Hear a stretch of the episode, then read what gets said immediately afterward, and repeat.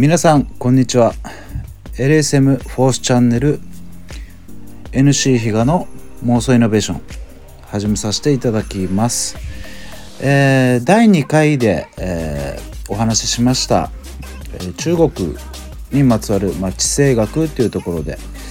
いろいろお話しさせていただきましたが今回はちょっとその地政学にまつわるお話でですねまあ、基本的なところのお話を少しさせていただければなというところのになります。えー、まあ、地政学って何なのっていうところなんですが、えー、そもそもこの国の立地条件とかと民族歴史から世界を見た時にですねこの国の外交とか軍事戦略を考える学問っていうふうに言われてます。まあ、大げさに言うとまあ、世界征服するなら絶対に必要な学問だっていうふうに、まあ、言われています。えー、なのでこの世界を戦場というふうに捉えた時にどういうふうに、えー、そう攻めていくことが、まあ、効率がいいのだろうかというふうに考える戦略学問というふうに言われています。えー、例えば近代世界最強のアメリカかですね近年力を強める中国、えー、あと21世紀でも武力侵攻がまあ収まらないロシアなどなどですね。多くの国々の動きは、ま、地政学の側面からなぜ、そういった戦略を取っているのかっていうのが少し見えてくる、ま、学問。なのでその基本的ワードである、まあ、ランドパワーとかシーパワーというものがあるんですがそういったものって何なのかなっていうお話をしていきたいなっていうところです。まずはじめに、えー、まあ、ランドパワーシーパワーというところなんですが、えー、そのランドパワーっていうのは別別の言い方をすると、まあ、大陸国家と言ったりします。これは、えー、中国ロシアドイツという国のですね、まあ、他国と隣接隣り合っている国の総称になります主に陸軍に力を入れるのが、まあ、ランドパワーというふうに言われています。もう一つのシーパワーですね。このシーパワーというのは海洋国家というふうに言われている国々です。我々日本であるとかアメリカあとイギリス台湾など海に囲まれたり海と関わりが深い国の総称になります。これはま海軍に力を入れ,、入れるのがまシーパワーの国々だというふうに言われていますそれをそれはですね世界を大きくランドパワーとシーパワーの2つに分けることから地政学はま始まるというふうに考えられている基本的にランドパワーやシーパワーの二国間が駆け引きとか、まあ、戦争し戦っていくのが地政学の考え方になるというふうなものですね。え、覇権を握るための2つの戦略というふうに言われています。で、えーまあ、他の理論もいくつかありましてもう一つまたハートランド理論というものがあります。ハートランド理論というものは、まあ、心臓部という意味で、まあえー、いわゆるこのロシアの部分ですね、えー、ユーラシア大陸そういったところの部分そこがハートランドというふうに言われていますこれは、えー、サー・ハルフォード・ジョン・マッキンダーという方が、まあ、イギリスの地政学者で、ま、政治家なんですがこの方があそのハートランド理論を提唱したというふうに言われていますこの概念を地政学の基礎的な理論付け、え、となるようなものだというふうに言われていますね。まあ、この方は1861年に生まれて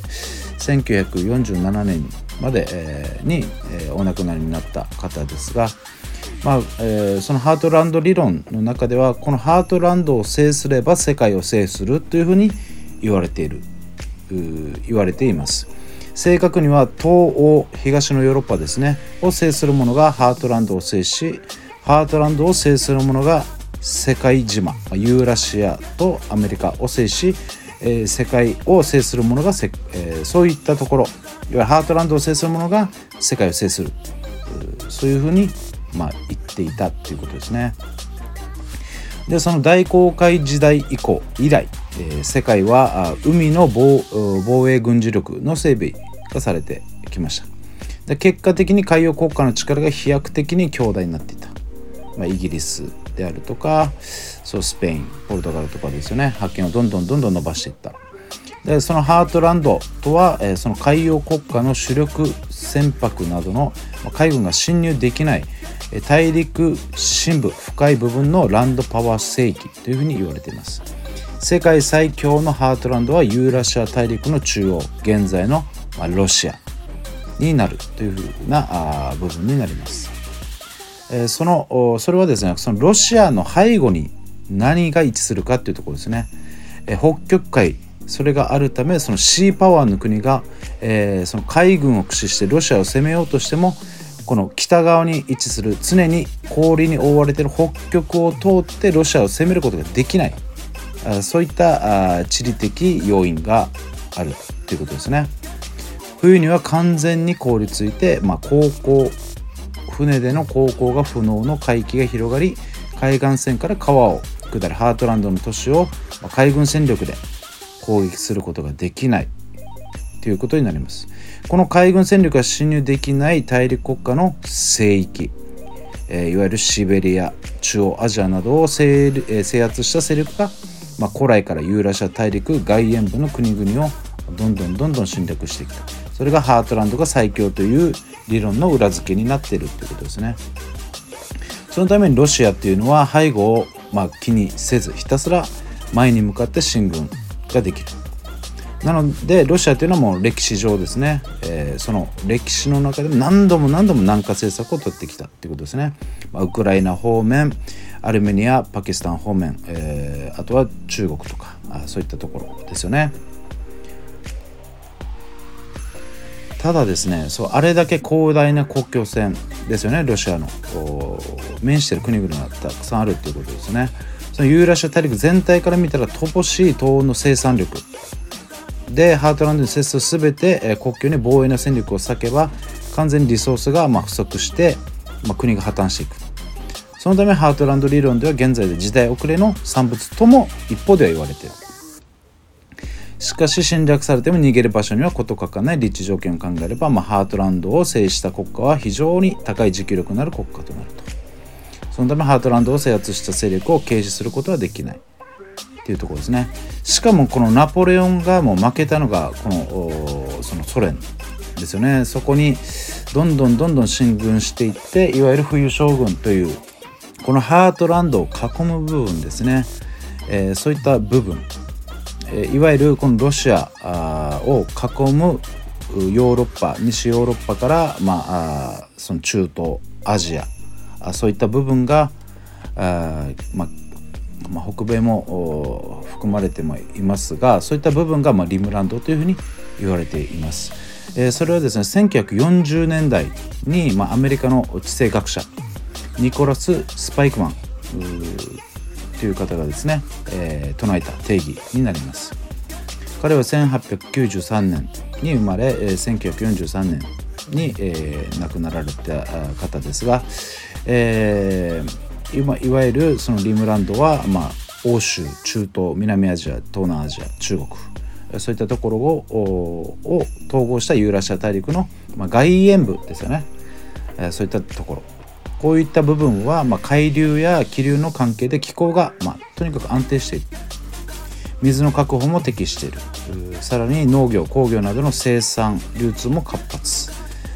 で文化も安定し人口も多く、まあ、豊かであるっていうそのリムランドの特徴がある。でリムっていうものは周辺という意味合いがあります。なので、えーまあ、ハートランドの周辺を攻めることがハートランド攻略に有効であるというふうになる。リムランドは、まあ、ユーラシア大陸のハートランドを囲む場所がリムランドになります。基本的にこれまでの戦争のほとんどが、まあ、このリムランドで起きているとされています。リムランド理論とはリムランド同士の統合やハートランドの国家がリムランドまで進出し巨大国家が出現することを、まあ、危険視しして、えーまあ、排除する理論になります。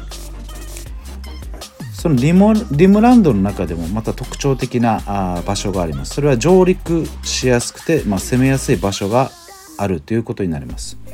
えー、例えば日本周辺であれば朝鮮半島中国の山東半島あとはインドシナ半島と言われる部分ですで、えー、その半島はなぜ、えー、その攻め攻める部分で、えー、そのリメリムランドをですね、えー、侵略していく時に、えー、攻めやすいかっていう特徴はなぜかというところではその大陸に隣接していながら海に突き出てるっていう特徴があるのでその海軍が直接上陸するのに、まあ、適してるっていうふうに考えられてるからなんですね。この半島を抑えられればハートランドの要所を抑えたことになるというふうにも言われています。そのためロシアも半島を守るのに必死に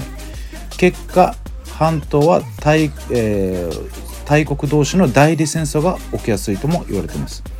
例えば朝鮮半島であれば、まあ、中国ソ連アメリカあそういったところが、えー、争った。結果的に、えー、その朝鮮半島には今の北朝鮮と韓国に分かれましたよね。最初は朝鮮民主主義人民共和国がどんどんどんどん大韓民国を抑えていったんですがそこに、えー、裏で、え、アメリカが、えー、手を貸すことでさらに逆に北上して押し返していった1951年に、えー、ちょうどその軍事境界線と言われるところまで、えー、今のいわゆる北朝鮮と、えー、韓国の境界線のところまで押し返して、えー、休戦に至ったと。なのでまだ戦争中なんですよね、え、北朝鮮と韓国っていうのは。まあ、そういった部分があったりあとは山東半島という部分そこは第一次世界大戦日本とドイツが、まあ、利権、まあ、権益で揉めた部分になっています。でさらにインドシナ半島はベトナム戦争で中国ソ連とまたアメリカが争った部分になります、えー、これまでの歴史を、まあ、地政学の観点から見るとリムランドを抑えたいアメリカとそれを防ぎたい中国ソ連の争い。それはもう現在も続いてますよという、まあ、駆け引きですよね、えー、そういったものが、まあ、ハートランド理論というふうになります、えー、今回はですねまあこういったところまでのお話にしたいと思いますまた続きは様子を見ながらですねえー、また今後ワールドシー理論とかいろいろありましたのでそういうところをまたお話ししていければなという思います。はい、えー、というところで、今回は以上になります。ありがとうございました。